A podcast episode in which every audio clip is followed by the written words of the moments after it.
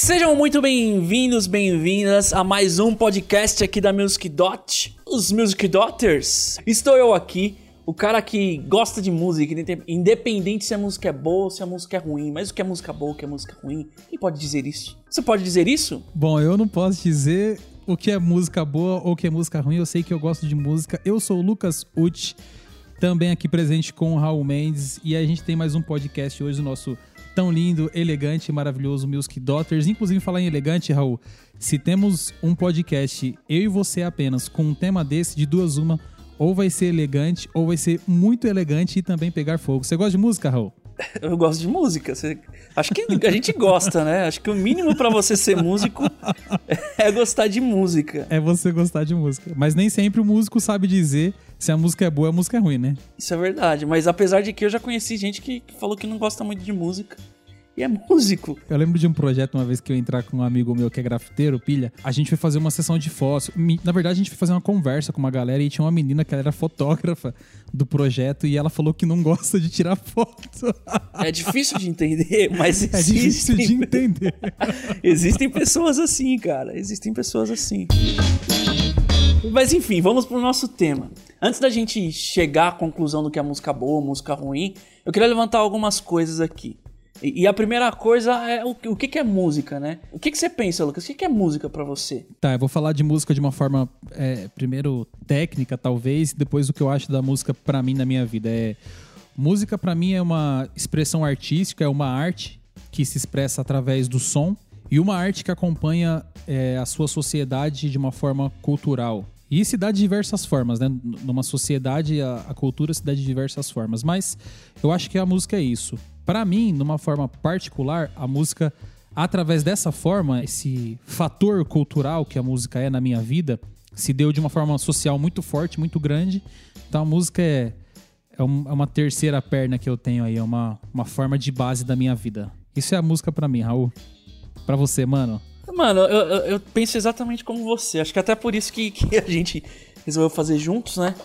Mas a música eu acho que ela tem um papel é, extremamente social, porque a arte é isso, né? A arte ela é uma reflexão daquilo que a sociedade vive e, e a música é nada mais do que você expressar né, essa realidade, esses reflexos através do ritmo, através da harmonia, através da melodia. Estamos bem de acordo, né? Acho que não vai pegar tão fogo assim, não. Esse... Não, eu acho bem legal essa definição, talvez, né? Uma definição de arte, que é isso. Toda vez que enquanto você foi falando, eu imaginei, um, imaginei quadros na minha cabeça, porque assim a música ela pinta exatamente essa as características em que a arte faz isso, né? Ela pinta características de que a sociedade está vivendo, né? Tanto que a gente tem hoje muito mais música, eu diria de uma forma tecnológica, né? É, eletrônica, por exemplo, sem querer dizer se isso é bom ou ruim ainda, a gente vai discutir sobre isso.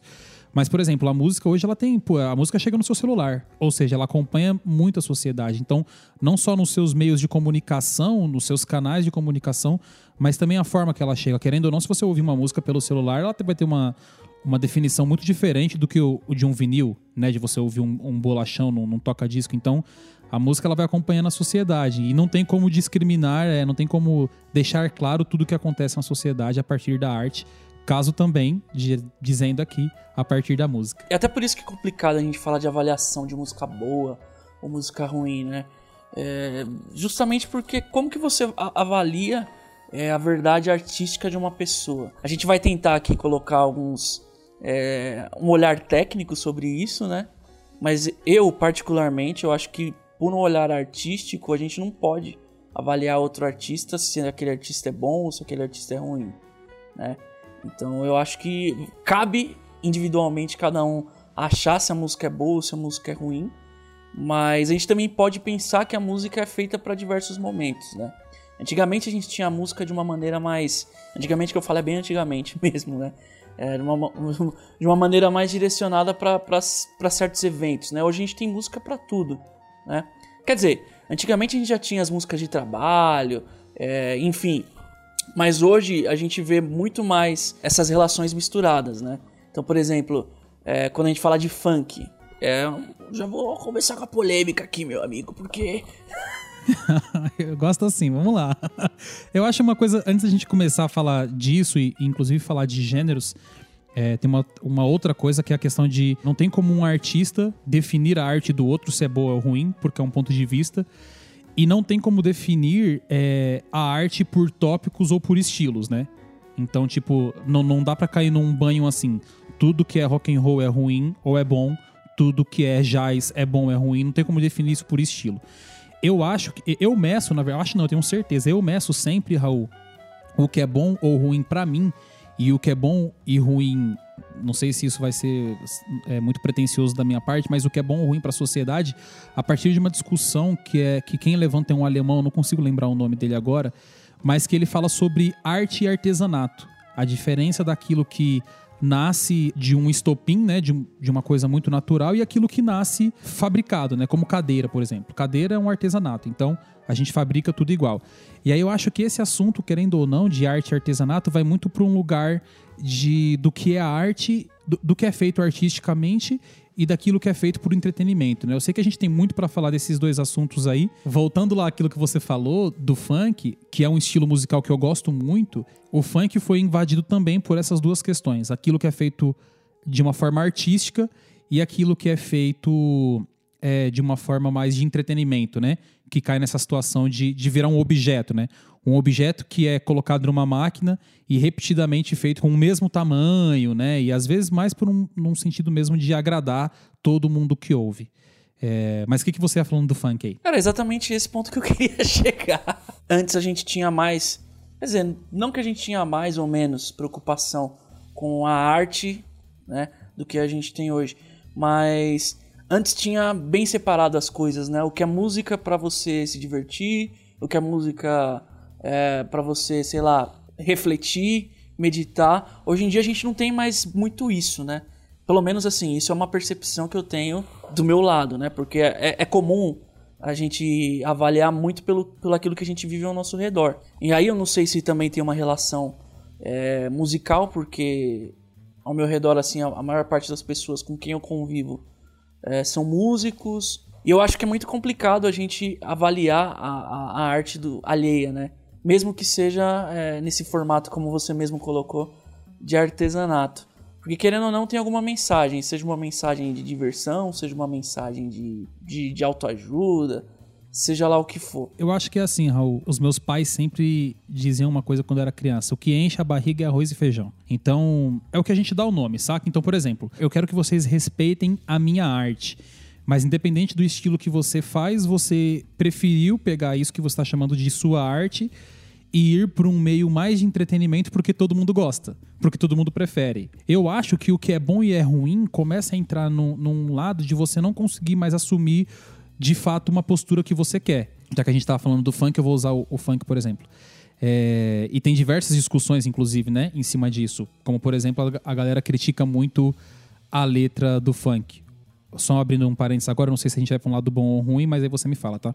Então a galera critica muito as letras que acontecem aí no funk, né? Continua dizendo sobre o que uma sociedade está vivendo. Continua dizendo sobre o que um pedaço de uma sociedade está vivendo. Tem vários artistas fazendo isso de uma forma artística, sim, mas tem várias outras pessoas é, pegando dessa arte e agindo, chamando isso de arte e agindo mais para um lado comercial, eu diria. Tanto que várias músicas que se critica na sociedade são músicas que tocam em festivais gigantescos e que se paga 150, 200, 700 reais para entrar nesses festivais gigantescos. E aí, às vezes, as pessoas que consumiram inicialmente dessa arte nesse mesmo lugar onde se foi retratado essas letras não conseguem consumir desse mesmo espécie artístico num outro lugar que está sendo vendido muito mais como entretenimento. E aí não existe mais esse tipo de discussão. Então acho que a música boa e ruim começa a existir nesse momento, sabe? quando troca-se um tanto de valores aí. Por mais que a música de entretenimento também tenha o seu dever, e é muito bom porque eu ouço música de entretenimento. Às vezes, inclusive, eu ouço os temas, meus temas preferidos de jazz ou de música instrumental brasileira justamente no momento de que eu quero ficar de boa. Porque se, ah, fulano lançou um disco legal pra caramba, artístico pra caramba, não quero ouvir naquele, naquele momento, tô cansado, às vezes tive um dia cansativo de trabalho, e se eu for ouvir a música ou disco daquele fulano ou daquela fulana, eu vou acabar tendo muito mais trabalho na minha cabeça, sabe? E é um momento que eu quero ter de distração. É o que eu faço. Eu coloco, é, sei lá, Working, Cooking, do Miles, que é um disco que eu já ouvi pra caramba, que eu conheço todos os temas, e que é um disco artístico, extremamente artístico, bonito, mas que eu gosto de ouvir, sacou? Então eu acho que a arte e o artesanato, eles brigam enquanto discussão daquilo que é bom e daquilo que é ruim, a partir do momento em que um quer tomar espaço do outro de uma forma ilegítima, né? E isso acontece muito na música, como por exemplo o rock and roll histórico, eu diria. É que assim, todos esses estilos que a gente for falar, é, de rock, de funk, sei lá, de samba, de baião, de bossa nova, qualquer um desses estilos, exceto acho que a música erudita, né? Ou talvez até a música erudita. Todos esses estilos, eles passaram por alguma repulsa do público, né? Então, em, de, em certo momento, foram considerados uma música imprópria, uma música ruim, uma música péssima. Isso é uma coisa que, quando eu, eu tava na faculdade, levantaram essa discussão. Nem sei se foi sobre música boa, se foi música ruim. Eu lembro que uma professora, um professor lá, sei lá, não lembro quem era, falou: Ah, que a Anitta é, é uma porcaria e não sei o que e, e tal. Não, tudo bem, é um direito dele. É, é aí que entra a questão do, do, artista e do artesão mesmo que você estava falando. Mas enfim. Mas aí eu falei, mas é, para pra pensar que um dia o Luiz Gonzaga foi considerado uma Anitta, né? Então, e hoje em dia, quem, quem é o Luiz Gonzaga?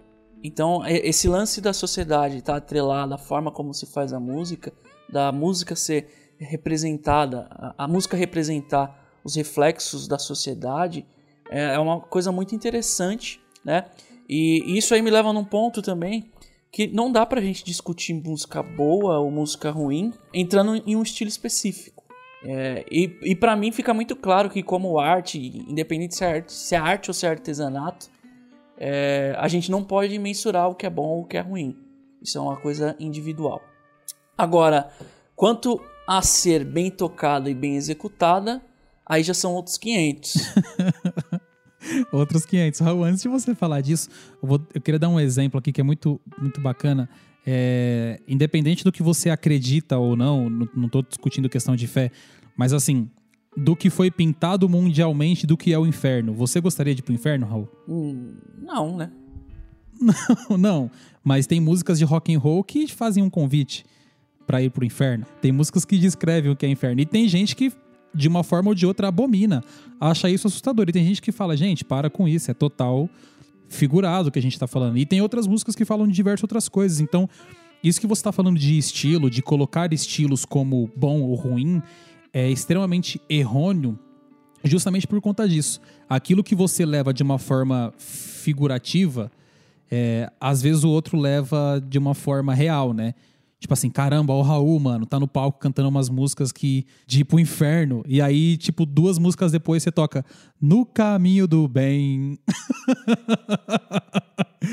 então, acho que às vezes as pessoas é, se valem muito de discutir o estilo do outro, muito mais na intenção de defender o seu, né? Tá com nada, né, Raul? Essa discussão de estilo ser bom ou ruim. É, música é música, gente. Ela tem alguma informação a ser passada, ela tem alguma representação a ser descrita ali. E a gente tem que entender isso. Eu sei que é, quando a gente fala de, de, de, música, de ouvir, de escutar, de qualquer cultura de maneira geral, é, a gente tem uma certa resistência é, ao que é diferente. Né? É normal. Não, mas é isso. A sociedade, a sociedade ela trabalha assim, né? Do jeito que a gente está falando, que a arte e a música como um ato artístico, ela acompanha a sociedade e os seus movimentos culturais, né? Num todo e, e, todo o seu movimento social. Então, cara, é óbvio que vai ser diferente do que você conhece, porque você não, você não conhece todas as ruas do seu bairro, por exemplo. Menos ainda todos os bairros da cidade onde você mora. Então, é diferente daquilo que você que você curte, porque é diferente daquilo que você conhece. Por exemplo, tenta a, a música indiana. Vamos falar mal da música indiana porque eu não entendo a música indiana. não dá para falar mal da música indiana só porque você não conhece. É extremamente difícil. Se eu colocar, sei lá, pro meu filho tocar, de três meses, cara, eu não sei qual vai ser a reação dele. Mas se eu colocar para tocar três discos, sei lá, de música indiana, minha mulher vai querer quebrar o rádio, porque alguma coisa muito estranha vai acontecer em casa. Mas justamente porque é uma música de rítmica e de melodia extraordinária, é, complexa, né? Muito diferente do que a gente está acostumado é, no geral da música ocidental. Então é isso, não dá pra gente simplesmente captar o que é bom ou o que é ruim só porque a gente não conhece. Se você não conhece, você tem que tratar como não conhecido e não como ruim. É, e, e essa questão aí que, que a gente tá falando da arte artesanato, né? Eu vejo muito que a música ela ficou mais superficial. Ótimo. Justamente pela a forma como a gente digere ela, né? A gente tava falando que ela, você falou mesmo que acompanha as tecnologias e tudo mais, mas a forma como a gente digere a música hoje em dia é muito diferente do que era, sei lá, 15 anos atrás. E, e talvez por isso a música se modificou tanto nesse sentido. Não digo de, de camadas, mas. Não sei, não, não sei nem a palavra certa para descrever isso. Mas a forma como a gente consome a música é muito mais imediatista do que era antes, né? Então, você falou da música indiana, veio esse lampejo. Que, que é justamente isso. A gente. Como que a gente vai digerir uma música totalmente complexa? Primeiro porque ela é, é moldada em outras formas em, em outros estilos culturais. É, é, totalmente diferente, né? E aí é muito mais difícil da, da gente digerir. Né? Assim como o jazz também. Tem gente que vai no, no, vai ver a gente tocar. Lembra uma vez que a gente foi tocar em algum lugar aí na. Eu não lembro onde é que foi, mas. Quem ouvir vai achar que a gente já fez um milhão de shows no ano. mas é que todas as vezes que a gente toca junto tem esse tipo de, de coisa, né? da galera, tipo, nesse dia, inclusive, rolou uma entrevista que a gente deu pra algum lugar. E aí, tipo, depois eu assisti as entrevistas, a galera, ah, o que que você vem, o que que você gosta do jazz, né? E é justamente isso, a galera nem entende nada, tá lá só pra tirar uma foto, pra falar que ouve jazz e que é música boa e que não sei o quê, quando na verdade é até difícil para as pessoas digerirem, né? Então acho que tudo tem um contexto e toda música tem o seu espaço e o seu lugar para ser executado, né? Exato. O que a gente tem que tomar muito cuidado é nessa hora de, de nós mesmos chamarmos de bom ou de ruim algum estilo específico, é a gente acabar engrandecendo um estilo hipervalorizando um estilo ou acabar diminuindo um outro estilo que você nem conhece, porque a pessoa nem conhece o jazz, mas ela quer andar com todos os jazzistas para se sentir mais importante e mais inteligente. E às vezes ela pode chamar um outro estilo de um estilo pobre, de um estilo isso ou aquilo, e acabar difamando um, um outro tipo de gente só porque ela, ela acha que aquele estilo é menos intelectual, porque ela como a gente disse, não entendeu, né? Então, quando você não entende um estilo, você simplesmente saiba que você não entende daquele estilo e, de preferência, não dê pitaco. Até porque, e a gente indo para esse lado que você estava falando que é muito importante, Raul, mas para finalizar minha fala nessa questão, é que é, é, muito importante a gente saber se colocar no nosso lugar quando a gente está falando de um estilo que a gente não conhece, porque do mesmo jeito que o Raul falou que o Luiz Gonzaga já foi tirado de não muito legal e hoje é o que é, você pode estar tá seguindo a gente tocando nossos temas preferidos aí e daqui a 10 anos você tá numa matéria passando vergonha com os piores músicos da história, né? é, tem essa. É.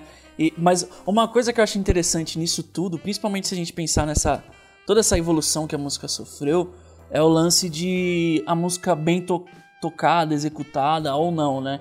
Eu acho que hoje em dia qualquer música, seja a, a música de, de, grande consumo da, das mídias e tudo mais, ela é muito bem executada, né? Muito bem gravada em todos os sentidos. Então eu acho muito difícil hoje em dia a gente falar de música boa ou ruim pensando na execução dos instrumentistas, até porque a, a, a relação que a gente tem hoje com a internet e com as, as possibilidades de aprendizado, como a musicdot.com.br, né? É, as, as coisas, os caminhos ficaram muito mais curtos. Antigamente era mais fácil a gente ver pessoas que têm uma execução ruim, uma execução porca, digamos assim, fazendo sucesso. Hoje em dia é muito difícil, por mais que ao vivo seja totalmente diferente, que é muito comum isso, né? Quando a gente fala de gravações e coisas do tipo, a música tá cada vez mais bem executada. O único ponto que eu acho que entra em, em atrito com tudo isso é a questão das novas coisas, né? O que, que você tem visto de novo? De novo surgindo, você diz? É, não, não de novo de, de. Tu fala de novo musicalmente falando, entendeu? Entendi, entendi. Cara, é, teve, teve uma, uma vez eu assisti um vídeo, muito por acaso, assim, eu tava no YouTube e eu acabei vendo um vídeo do Michel Teló é, sei lá quanto tempo deve ter isso. A gente tá em 2020, isso deve ser tipo em 2014, sei lá, vou chutar, 2013. E aí o Cleverson, que é um batera. é, eu não tenho coragem de chamar o Cleverson de batera do gospel, eu não sei nem se ele gosta de se, de se nomear assim, né? Pra gente não encaixotar o cara num único estilo musical, mas enfim. O Cleverson, que é um cara muito conhecido pela galera do gospel, gravando umas coisas do Michel Teló, e o Michel Teló em desespero, assim, em pânico, falando: Meu, olha esse batera, esse cara é incrível, tal e tal. Não tem como. É, é- é difícil, você falou de gravação, eu fiquei com essa imagem na cabeça. É muito difícil você ver gente gravando hoje e, e dando pro mundo coisas mais ou menos, né? Inclusive artistas aí que a galera acha que nem é isso tudo. Quando você vai ver a banda que tá por trás, em gravação, é assustador, é bizarro. Esses dias a gente tava conversando, inclusive, que um- uma artista que a gente gosta muito em comum, que é Elis, o Nenê gravou um disco da Elis, né? E, cara, esse foi. O, o Nenê gravou um disco do Milton. Então, assim, são artistas que ficaram é, gravados na história da MPB. Até por quem mal conhece a MPB, sabe que são artistas da MPB, que são grandes nomes da MPB. E o Nenê, que hoje é um artista extraordinário, um baita batera, gravou e fez parte disso. Em relação àquilo que você tinha falado de novo, é, eu sinto muita falta hoje, não de um estilo musical e nem de um disco específico, mas eu sinto falta de organismo no meio musical. Porque organização a gente já tá bem. A gente já entendeu que para gravar tem que ser com metrônomo, a gente já entendeu que a gente tem que chamar o músico X e Y para gravar tal estilo musical, porque ele sabe mais, ou, ou aquela, aquela mina entende muito sobre essa linha de baixo, então vamos chamar ela. Mas eu acho que muito mais que hoje, o que eu sinto de falta, de novo, Raul, na, na música, é um lance mais orgânico. Assim, eu não sei dizer especificamente o que é, saca? Mas, por exemplo, qual foi a última vez que você ouviu um disco de um batera sozinho? Tocando batera. O cara tocando as melodias todas, é independente de harmonia, o cara tocando as melodias, tocando os impros e etc. É que eu esqueci o nome do filme, eu devia ter anotado pra lembrar, mas tem um filme, infelizmente eu não vou conseguir lembrar o nome agora, mas a trilha sonora é feita toda por bateria. E é incrível, cara. Então eu acho que eu sinto falta de coisas novas nesse sentido, sabe? De arriscar mesmo. Até porque, como você disse, é, e eu acabei discordando aqui na minha cabeça de alguns pontos, assim, de que ah, hoje a gente, é difícil ver gente é, tocando mal um instrumento, executando mal. Eu discordo. Eu acho que antigamente, por exemplo, na época do rádio, você colocava 18 músicos numa big band e falava, ó, a parte da música é essa, a gente tem que tocar. E todo mundo tinha que sair lendo e tocando tudo que estava acontecendo. Hoje, se eu tocar um bumbo fora do tempo, você consegue arrumar aí. Não seja qual for o programa, você consegue arrumar esse bumbo aí, cara. E aí o que eu sinto falta é desse, é desse momento, assim, de tipo, cara, eu, eu sei que esse bumbo não vai ficar no lugar, mas é aqui que eu quero ele, saca? De- desse, desse lance mais orgânico na música mesmo, da música ter muito mais esses lances orgânicos. Eu não sei se é por conta da tecnologia, eu não sei se eu também é, consegui acompanhar esse lance tecnológico todo, mas eu sinto muito falta de coisas mais orgânicas no mundo da música. É, são pontos de vistas bem exclusivos, né? Que a gente está dando aqui. É, que é justamente por aquilo que a gente vive, por aquilo que a gente convive, né? Então, você ouvinte que, que está escutando esse podcast, se você quiser dar sua opinião, mandar aí sua sugestão também, enfim, bater esse papo com a gente, né? Manda lá um e-mail para podcast@musicdot.com.br ou manda no nosso Instagram também, né? Instagram arroba musicdot.online. E se você quiser ser um músico que executa bem tudo aquilo que você toca, musicdot.com.br. Agora, tem um, um- um ponto interessante aqui que eu vi que você escreveu lá no, no- no nosso rascunho. O correto é música boa ou boa música? Vamos lá, então, quando eu digo é uma música boa ou uma música ruim, eu estou dando um adjetivo pra essa música. Tô falando que eu não gosto dessa música pra mim, que ela não serve pra mim. Agora, quando eu digo que, é, que isso é uma boa música, ou nossa, isso é uma, uma, uma boa música, é uma música que cabe pra qualquer momento ou situação. Tipo assim, você tá num casamento, você tá num casamento. É, e aí você ouve uma música e fala, credo, essa música é péssima. eu detesto essa música. Porém, é uma boa música pra casamento. Ah, então a relação da música tem a ver com, com o momento. É isso. É disso que eu, que eu quero dizer. Porque às vezes você pode detestar a música, mas é ótima pra aquele momento. Tem música que eu vou tocar em casamento às vezes e eu fico me perguntando por que tanta gente gosta da mesma música. Eu acho que as pessoas nem conhecem às vezes a música, mas viu a música no casamento do vizinho e quer também aquela música. Ou seja, é uma música que nem é legal, eu não gosto. Pra mim é uma música ruim, mas é uma boa música pra se executar num casamento. É uma boa música pra um momento solene, né? Por exemplo. Eu gosto muito de baião, por exemplo. Mas vamos supor que eu sou uma pessoa que não gosta de baião. E aí eu vou visitar um lugar no meu país que toca baião o dia inteiro e todo dia. Cara, não adianta você ir visitar um, um lugar geográfico que a música, que, que a cultura daquele lugar se deu também a partir da música, por exemplo, o Baião, que é o exemplo que a gente tá dando agora, e não conseguir curtir aquele lugar sem curtir Baião, sacou? Pô, eu vou para Recife e não vou curtir frevo, não. eu não gosto de frevo. Frevo é uma droga, credo, não gosto, eu acho uma música ruim. Não é o que eu, Lucas Uti, acho, não, eu gosto muito de frevo. Mas a pessoa não gosta e aí a pessoa vai curtir um tempo lá em Olinda. Cara, Frevo é uma boa música para essa situação, para você tirar férias e passar os seus 10 dias em Olinda curtindo Frevo e curtindo o que essa música traz, não só de massa sonora, mas de esfera artística e de esfera cultural, né, que te traz. Então, às vezes você pode não gostar de uma música, mas é uma boa música para aquele momento, para aquela situação. Imagina um filme. Pô, você vai colocar todas as músicas que você gosta no filme, aí é um momento super triste no filme. e tá tocando aquele bebop, né? Super extraordinário, assim, agitado e animado pra caramba. É, você falou do, do, do filme. É até um exercício interessante para quem tá ouvindo a gente aí. Coloca o filme que você tá assistindo no, no mudo e começa a, a colocar músicas diferentes na, na trilha sonora. É legal, é engraçado. Exato. Lembro que eu fiz essa experiência, acho que foi na faculdade, sei lá, no curso técnico, e foi muito legal. E aí entra também numa questão de que é exatamente isso que você tá falando, da, da música ser feita para aquilo, né?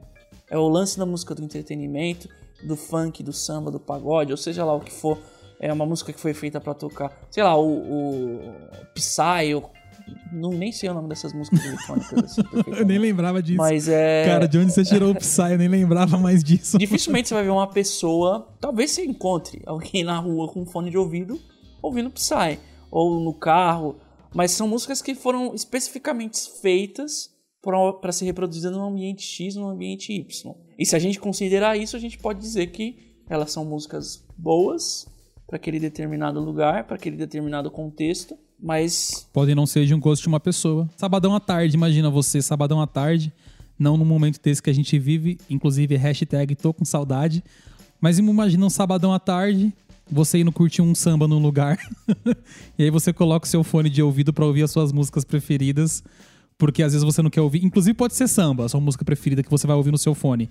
Só porque você não quer ouvir o samba que os caras estão cantando. Não faz sentido, né?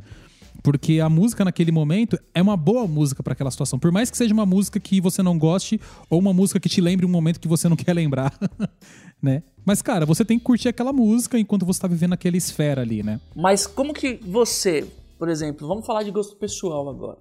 Quais são os seus critérios para avaliar uma música, se ela é boa ou se ela é ruim? Eu sou, acho que eu sou meio sistemático e chato para isso. Mas falando de uma forma pessoal, é, se você me disser que tá gravando um disco de samba é, e tem uma pessoa cantando, ou seja, é um disco de canção, né? E de samba, e você me vem com um disco de axé, é, ou você me vem com um disco de jazz, eu vou dizer que é uma música ruim. Eu não vou gostar. Por mais que tudo que aquilo que você tocou, é, que você disse que era samba, mas é jazz, aqui você disse que era samba, mas é forró, seja bem executado e seja um forró muito bem tocado ou um jazz muito bem tocado, eu vou achar uma música ruim. Porque você, você não conseguiu alcançar aquilo que você disse fazer, sabe? Eu acho muito importante dar, dar nome para as coisas, entende? Eu acho que a gente não pode perder o nosso aspecto artístico e cultural, inclusive para continuar é, discriminando tudo aquilo que a sociedade precisa dizer. E às vezes a gente, enquanto músico, enquanto artista, tem essa, essa função e também, às vezes, essa obrigação, né? De acabar dizendo e tocando aquilo que a sociedade precisa que seja tocado. Então, para mim, a música ruim é isso, cara. Quando você diz que é, tá fazendo uma coisa e não tá fazendo aquilo, saca? Por exemplo, Billie Jean. Groove de Billie Jean é super básico. Eu sempre falo isso nas aulas, né? É um groove super básico. Cara, por que, que não foi você, Raul, chamado para gravar Billie Jean? Eu sei fazer esse groove, por que, que não me chamaram para fazer Billie Jean? Tinham diversos outros bateristas na época que sabiam tocar esse groove de Billie Jean. E por que, que não foi? Você acha que não tinha nenhuma criança de 12 anos na época que sabia fazer o Billie Jean. E por que, que não foram elas chamadas? Porque o Michael Jackson queria ouvir aquele timbre. E eu, eu tava guardando o nome do Batera até agora para poder falar, cara. E aí o nome me fugiu da cabeça. Mas o Michael Jackson queria ouvir aquele timbre. E é aquele timbre que faz parte de Billie Jean, sacou? Então toda vez que você for reproduzir Billie Jean, você tem um ponto específico, um ponto de qualidade, vamos dizer assim, sacou? para você reproduzir aquilo, para você fazer aquilo. Então, eu começo a chamar de música boa, para mim, música boa ou ruim, quando você não alcança aquilo que você quer fazer. Por exemplo, vamos gravar um disco de rock and roll e você, e você me coloca para fazer os solos de guitarra. Cara, você pode me dar a guitarra mais específica de rock and roll com os timbres mais específicos, eu não vou conseguir executar aquilo daquele jeito. Sacou? Eu não sei nada desse negócio de guitarra. E se eu aprender uma pentatônica que for, eu não vou conseguir executar de uma forma musical, porque eu não tenho essa, essa habilidade e essa proximidade, entende? Então eu começo a chamar de música ruim quando você diz é, ter um, um, estilo musical específico em mãos e que você vai executar isso, só que não, a sua execução não condiz com, com aquilo que você quis estruturar. E às vezes não condiz porque você não consegue tocar bem porque você não pesquisou bem, porque você não estudou bem e etc. Ou porque você nem sabe do assunto que você tá, do que você queria dizer, sabe? Existe, por exemplo, para finalizar, tem essa discussão no jazz, né? Ah, porque o fulano toca jazz e o ciclano não. O jazz é uma música que, que prega uma ideia livre de ser tocada, certo? Inclusive, musicdot.com.br, o Raul gravou há poucos dias é, um curso muito legal de jazz onde ele disse isso. E eu achei uma, uma expressão bem fácil de resumir o que é o jazz, né? Que o jazz é, ele prega, o jazz ele prega uma liberdade de se tocar, certo, Raul? Então quer dizer que significa que se eu colocar o meu filho de três meses na bateria e ele batucar o quanto ele quiser, ele tá fazendo jazz? Talvez sim, talvez não. é uma forma específica de tocar, porque até o jazz, que é uma forma é, uma forma tem essa pregação né, de tocar totalmente livre, também tem as suas camadas pré-prontas. Então eu começo a chamar de música boa ou música ruim quando você não alcança aquilo que você disse que ia alcançar. E quando não te vendem nada? Entendi o que você quis dizer. Então, tipo assim, é, meu, tá aqui o meu disco, meu disco é legal. Ouve aí, né?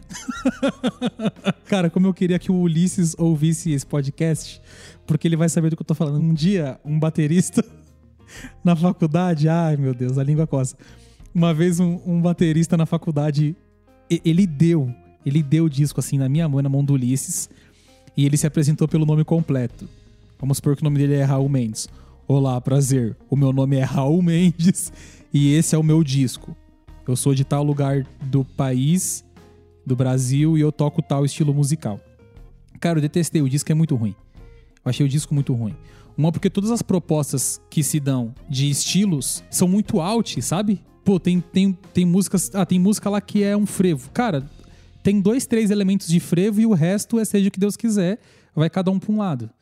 E aí tem dois, três elementos de baião numa outra música e aí é muito isso, assim, sabe? Eu fico muito frustrado quando acontece isso, assim. Mas aí você tá sendo um cara conserva extremamente conservador musicalmente falando. E eu sou antiquado pra caramba. Você não está aberto a novas propostas musicais.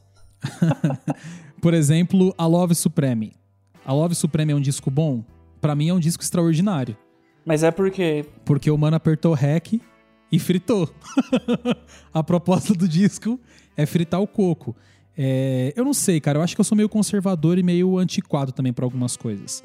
Eu jamais chamaria a Love Supreme de Jant Steps e eu jamais chamaria a Jant Steps de a Love Supreme. Pra quem não sabe, a gente tá falando de dois discos do John Coltrane, né? Que é um dos magos do, do jazz. John Coltrane, exatamente. É, entendi. Entendi, entendi seu ponto. Eu encontro, assim, a relação de música boa, música ruim. É o que eu disse no começo do podcast, assim. Pra mim, não, não, não tem esse negócio de música boa, música ruim. É, se é música, para mim já, já é bom o suficiente. O que tem é uma relação pessoal de eu gosto e eu não gosto. E, e, gostar ou não gostar não tem nada a ver com a música ser boa ou a música ser ruim. Porque a relação de, de música boa, música ruim, que você gosta que você não gosta, ela tem muita relação com coisas que estão no nosso inconsciente também. Né? A nossa identidade musical ela é formada desde a barriga da nossa mãe né? até o que a gente é hoje. Então, por exemplo, você que está escutando aí, faz uma experiência de ir no mercado numa região mais pobre da sua cidade em uma região mais nobre, por exemplo. É, as músicas que são tocadas, elas são totalmente diferentes. Começa por aí. O segundo ponto é a altura que essas músicas são tocadas. Né? Então você vai no, mercado mais popular, você costuma ter cara gritando, gente falando, e a, a massa sonora é muito grande porque as pessoas que trabalham, os assalariados, assim, nós assalariados, a gente tem o, o, costume de ter muita massa sonora no nosso dia a dia. Então é no trânsito que você pega, no, no estilo de música que você escuta. Então é muito interessante que você vai ouvir música na sua casa, você deve você ouve em, em qual a altura do volume que você escuta? Cara, eu sou batera, eu sempre ouço tudo no, no nível de batera. Inclusive, sabadão eu tava lavando o quintal de casa, coloquei a minha caixinha no último, tava ouvindo meu Zeca Pagodinho tranquilo e cantando todas bem alto, gritando. Toda vez que eu curto, a família inteira tem que curtir, cara. E isso é uma relação muito cultural e uma relação que vem desde a barriga da nossa mãe. Enfim, então a música ser boa, você gostar de um determinado estilo, seja lá como for, né? Eu posso falar, eu não gosto de sertanejo universitário, por exemplo. Não é porque eu não gosto que eu tenho que falar que é uma música ruim. Inclusive, Raul, eu tenho um exemplo que inclui eu e você, cara. Vamos colocar nós dois na fogueira. É, eu gosto muito do estilo que você toca, e eu sei que você gosta do estilo que eu toco, porque a gente toca junto. E a gente tocou junto em diversas gigs diferentes, né? Já tocamos numa gig de funk soul juntos, já, toca, já tocamos diversos sons juntos, né? E a gente tem um quarteto de música instrumental que é o Quarteto Pala, e uma vez a gente foi tocar um tema específico que eu não consigo lembrar qual que é agora, e o Raul falou assim, mano, é, não toca esse samba assim, não. Toca ele daquele outro jeito que lembra mais o Edu Ribeiro tocando. Era um samba teleco-teco, e o Raul queria que eu tocasse de um jeito bem tradicional, teleco-teco. É, e uma que eu não ia conseguir reproduzir o teleco-teco naquela velocidade, era tipo 9 horas da manhã de uma sexta-feira. Eu não ia conseguir de forma nenhuma reproduzir aquilo, porque era muito rápido, ainda mais o jeito do Ribeiro, que é extremamente rápido e limpo. Não dava para eu fazer aquilo naquele momento. E o outro motivo é que eu não queria reproduzir daquele jeito. Eu não queria nem tentar, eu queria fazer do jeito que eu tava fazendo, que lembra mais, inclusive, o estilo do Nenê, que é um outro batera que toca muito bem. E é um estilo que eu gosto muito e queria colocar naquela música. E aí o Raul falou, o Raul parou a música e falou assim: não, mano, toca daquele outro jeito. E eu falei: não, Raul, eu quero tocar desse jeito aqui. Nesse momento, não existe o que é mais feio o que é mais bonito. Porque os dois exemplos que a gente estava dando, tanto o do Nenê, que é o estilo que eu gosto e queria colocar naquela música, tanto do Edu Ribeiro, que é o estilo que você queria ouvir naquela música, são dois bateras extraordinários e dois estilos maravilhosos de tocar. Eu não estou me colocando aqui como um cara consegue reproduzir o estilo dos dois caras, mas eu gosto muito do jeito deles tocar e eu tenho o meu, eu estava tentando colocar o meu naquele, naquele momento. E o Raul não queria. No fim das contas, a gente nunca mais tocou aquela música, se eu não me engano, né? Eu, eu acho que é um impasse que fica até hoje. Se a gente voltar a tocar aquela música, talvez eu faça um teleco-teco do jeito que você goste, para poder satisfazer o que o Raul quer ouvir naquela música. Mas, muito provavelmente, os outros 90% da música eu toque do meu estilo. E simplesmente porque é uma coisa que eu prefiro, que eu gosto mais. Nesse caso, estamos Raul e eu numa única música, música que os dois gostamos discutimos, discutindo de dois estilos que os dois gostamos, mas para um momento específico, né, Raul? Então acho que vale muito isso também, né?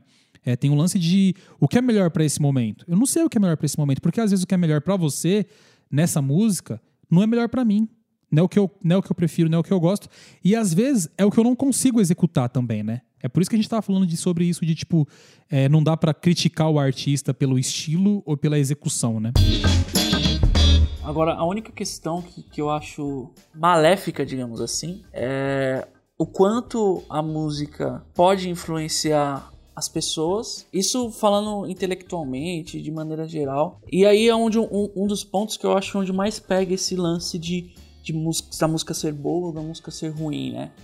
Que é, por exemplo, o que a gente tem em evidência hoje no nosso país de música é, popular, digamos assim? Você considera uma música boa? Qual que é o reflexo dessa música? Qual que é o impacto que essa música tem individualmente sobre cada um? Eu vou tentar sintetizar aqui. Uma coisa é a música ser feita para tentar impactar a sociedade. Uma outra coisa é uma música que é feita impactada pela sociedade. Então é uma música muito mais feita pela sociedade do que pelo artista. Ou seja, é o artista pegando tudo que a sociedade quer ouvir e devolver. E uma outra coisa é a música pintar é, o momento em que a sociedade vive. Toda vez que a música fizer o papel dela de arte, que é demonstrar, escancarar tudo que a sociedade está vivendo, ela vai agradar alguns e desagradar a outros. Isso é fato. Porque toda vez que a música, enquanto arte, ela denuncia uma coisa que está acontecendo, sei lá, um momento opressivo, Toda vez que a música denuncia isso, o opressor vai se sentir chateado, entristecido e não vai consumir aquela música. E muito provavelmente o oprimido vai se validar daquela música para poder fazer disso a música da vida da pessoa. É por isso, inclusive, que existem tantos estilos musicais, né? Tem a outra questão que é quando a música é para impactar o, a sociedade. Então, assim, puxa, eu vou falar diretamente com o público A e eu sei exatamente o que eles querem ouvir. Cara, de um dia pro outro, muita coisa muda na nossa cabeça e na nossa vida. E às vezes tudo aquilo que você falou exatamente para impactar aquele pedaço da sociedade pode impactar totalmente o outro. Tem músicas de, de artistas de rap que hoje são compradas por um lado da sociedade que está sendo criticada por aquela música, por exemplo. Só que a pessoa se valida daquilo porque quando a pessoa disse, quando o artista disse aquelas palavras, disse exatamente para impactar. E aí o momento da história virou, virou um outro momento, e aí uma outra parcela da sociedade compra. E tem, tem uma outra questão que foi o que eu disse, que é quando a música é impactada 100% pela sociedade. Então, quando você, enquanto artista, fica tomando as, as espadadas na, nas costas é, e sendo, na verdade, porta-voz da sua sociedade. Querendo ou não, a, é, a música é, é cultura, cara, é arte. Todo mundo vai consumir. Às vezes eu posso te mandar um áudio no WhatsApp e tá ouvindo uma música que você não gosta, uma música que te critica, que critica o seu estilo de vida. E a partir daí a gente pode. Você pode estar tá consumindo uma coisa que você também não gosta, sacou? É exatamente isso o ponto que eu queria chegar, né? A música que é reflexo da sociedade e a música que a sociedade escolhe para ser aquilo, né? Existe a música que dirige a sociedade e existe a sociedade que dirige a música, cara. E assim, no, falando diretamente de artista para artista, espero não ser pretencioso, porque é isso que eu vou criticar agora.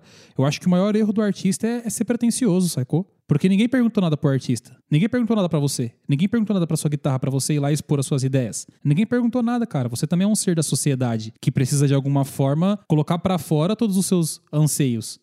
Certo? Você também é uma pessoa que vive. Você também é uma pessoa humana que conhece o seu bairro, que conhece as alegrias e as aflições do seu bairro, da sua vida, certo? Você, você é um cara que é casado, tem seu filho, você, conhece, você também tem os seus momentos, as suas nuances, as suas delícias e as suas amarguras da vida.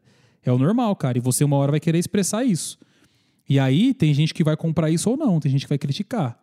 Mas eu acho que o mais importante de tudo é quando o artista ele não tem uma pretensão, sacou? Ah, eu vou fazer jazz porque o meu jazz é extraordinário, eu vou vender um milhão de CDs de jazz. Cara, a arte, ela não, ela não escolhe, não, cara. A sua pretensão jamais vai ser maior do que o que a arte faz no coração das pessoas.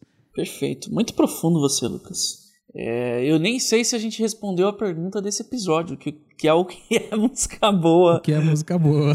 Mas eu acho que, que deu para ficar claro que, pelo menos, a gente não acredita que exista é, necessariamente uma música boa e uma música ruim.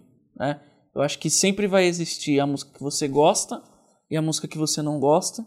E também isso depende muito do momento que você vive na sua vida, né? Que é a relação da música com a sociedade como um todo. Às vezes você não gosta de samba hoje, mas daqui a 15 anos você vai estar tá lá no churrasco da sua família com seu cavaquinho tocando Exalta Samba ou sei lá, fundo de quintal. Queria pegar uma, uma carona nesse seu exemplo. É, eu nasci e cresci na igreja evangélica, né? E o meu pai, ele sempre tocou guitarra na, na igreja, né? Que é meu pai de criação. Então ele sempre tocou guitarra na igreja. Eu sempre fui muito cansado para ouvir música gospel, assim. Porque o tempo inteiro eu tocava isso na minha casa. Quando não era o meu pai ouvindo a música gospel dos anos 90, todos os homens da música gospel dos anos 90, era minha mãe ouvindo todas as mulheres da música gospel dos anos, do gospel dos anos 90. Enquanto isso, meu vizinho da direita, é, o Cascudo, inclusive Cascudo, se você um dia ouvir isso, muito obrigado pela sua referência, precisava dizer isso. O Cascudo estava ouvindo tudo sobre Perry White e o que de mais bonito tinha do funk e do soul dos anos 70 e 80. Ouvindo Barry White, ouvindo The Manhattans, ouvindo Earth in the Fire, ouvindo James Brown, sacou? Então, assim, eu vivia, eu vivia nesse meio. Então, não só essa música, isso eu devia ter o quê? Uns 9 anos. Não só a música gospel, como essa música, cara, me cansavam demais. Eu tinha muita raiva de ouvir isso toda hora, porque todos os dias tinham essas duas extremidades se, se lutando por uma questão de volume, inclusive, que foi o que você disse. Por mais incrível que pareça, hoje, a música preta dos anos 70 e dos anos 80 é a música que eu mais ouço, é a música que me construiu na vida, sacou? Eu, eu adoro o funk, eu adoro o soul, E isso é uma das coisas que eu mais ouço na minha vida, inclusive, como eu disse agora há pouco, o rap nacional, que bebe total dessa, né, desses artifícios. E hoje eu percebo que muito do que eu toco é, nas noites aí da vida, nas gigs que eu vou fazer, inclusive com você, de todo tipo possível, inclusive as bandas de, de, de baile que eu toquei, devem muito para esses anos que eu toquei na igreja. Foram 14 anos tocando na igreja. E tocar na igreja, meu irmão, é tipo tocar na banda de baile. Uma hora você vai tocar um funk, outra hora você vai tocar um rock and roll, outra hora você vai tocar um sertanejo, outra hora vai aparecer a tiazinha fulana de tal que ela quer cantar uma música, e aí vai ser assim, sacou? Então essas influências que numa determinada idade eu não gostei, hoje fazem muita parte da minha vida. E, inclusive, música gospel dos anos 90, eu sou extremamente fã do que os caras faziam, mas principalmente de uma ótica musical e de uma ótica de produção, você entende? A produção dos anos 90, que a música gospel fez nos anos 90, hoje me encanta muito. Agora, você não vai vir na minha casa e vai me ouvir, vai me ouvir ouvindo, por exemplo, um cara que eu gosto muito, que é o Álvaro Tito. É muito raro eu colocar um disco desse cara para ouvir, porque eu já conheço tudo, porque meu pai já ouviu tudo sobre ele, entende? Então eu não vou ficar ouvindo Álvaro Tito diariamente na minha casa, porque não é um, um, tipo de som que eu gosto de ouvir. Mas eu admiro muito pela construção musical que me deu, eu admiro muito pela construção é, de produção que fez na época. E quando eu ouço hoje, eu não ouço só por tudo de bonito que me traz da minha época de infância, mas também eu ouço admirando a questão de produção musical, saca? Então acho que essa de música boa e ruim, na maioria das vezes acaba caindo mais com uma questão de crítica daquilo que do estilo que eu não gosto, né? Eu já disse isso hoje, inclusive, né, no podcast aqui. Eu disse que às vezes as pessoas se validam de chamar o outro de péssimo ou de bom só para poder defender aquilo que gosta. Resumindo o que eu estava dizendo agora há pouco, eu não fico ouvindo música gospel diariamente, mas eu sou super fã de muita gente que fez música gospel nos anos 90. Então é isso, cara. Não dá para simplesmente eu encaixotar o que é ruim e o que é bom, né? É música. É aquilo que eu consumo, a forma que eu consumo, quando eu consumo e o motivo pelo qual eu consumo. Então você, amigo, amiga que está nos escutando, parece que chegamos a uma conclusão, não é mesmo, Lucas? Pois é, pois é. Espero que sim, né? É, todas as conclusões foram tiradas e nenhuma decisão foi tomada. Graças então... a Deus. então fica aí. Mande a sua sugestão lá pro nosso e-mail, podcast.musicdot.com.br. É, manda pra gente também lá no Instagram, arroba music.online. Vai lá bater um papo com a gente, mande suas sugestões de temas. E claro, né, fale um pouco sobre o que você achou desse podcast. O que, que você pensa, se existe realmente música boa, se existe realmente música ruim. Ou se você concorda é, com algumas coisas que foram ditas por mim aqui e por Lucas Uti. Boa, boa. Muito obrigado por ouvir mais um podcast do Music Daughters. Espero que essa discussão tenha sido válida para acrescentar, certo, Raul? Na ideia de cada um. E antes de finalizar, Raul, eu queria levantar uma bola, não sei se você vai topar, mas antes de finalizar, ou para finalizar, eu queria que você pessoalmente deixasse duas indicações de músicas que você acha boa? Bom, eu vou deixar então um disco que eu acho muito legal, que é, entra naquela questão de pode ser que não seja digerível para você ouvir no seu carro.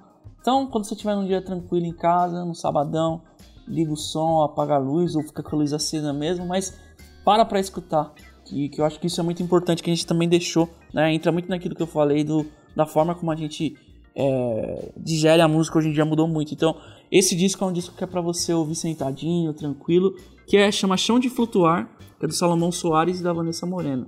É bem legal. E eles, é, na verdade, são versões, né? São releituras de alguns temas aí, tem um monte de coisa, tem muita música bacana, então acho que vale a pena galera ouvir.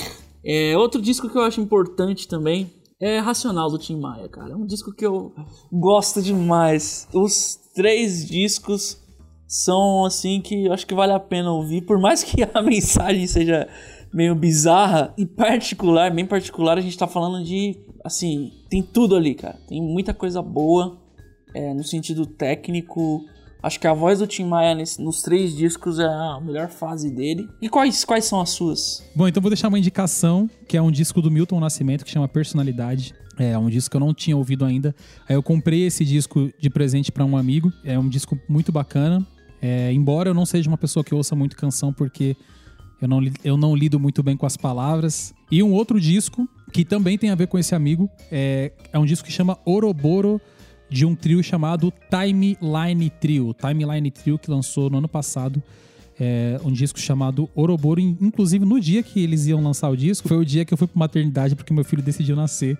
E aí eu não fui pro dia do lançamento do disco. Bom, então é isso. Fica aí então essas quatro recomendações. É, como eu disse, se você quiser, pode ir lá no nosso arroba musicdot lá no Instagram e deixe também duas sugestões de música que você considera boa, por que não? Ou então faz um post mesmo lá no Insta, é, marca musicdot online, hashtag podcast e a gente vai se falando por lá. Muito obrigado por ter acompanhado a gente até o final. Agradeço também ao Lucas por ceder o, o tempo dele para bater esse papo aqui comigo. Galera, muito obrigado. Mais um episódio para vocês. Espero que curtam. Deixa as suas, as suas opiniões lá também com a gente. E muito obrigado, Raul. É isso. Obrigado. Até mais. Valeu, galera.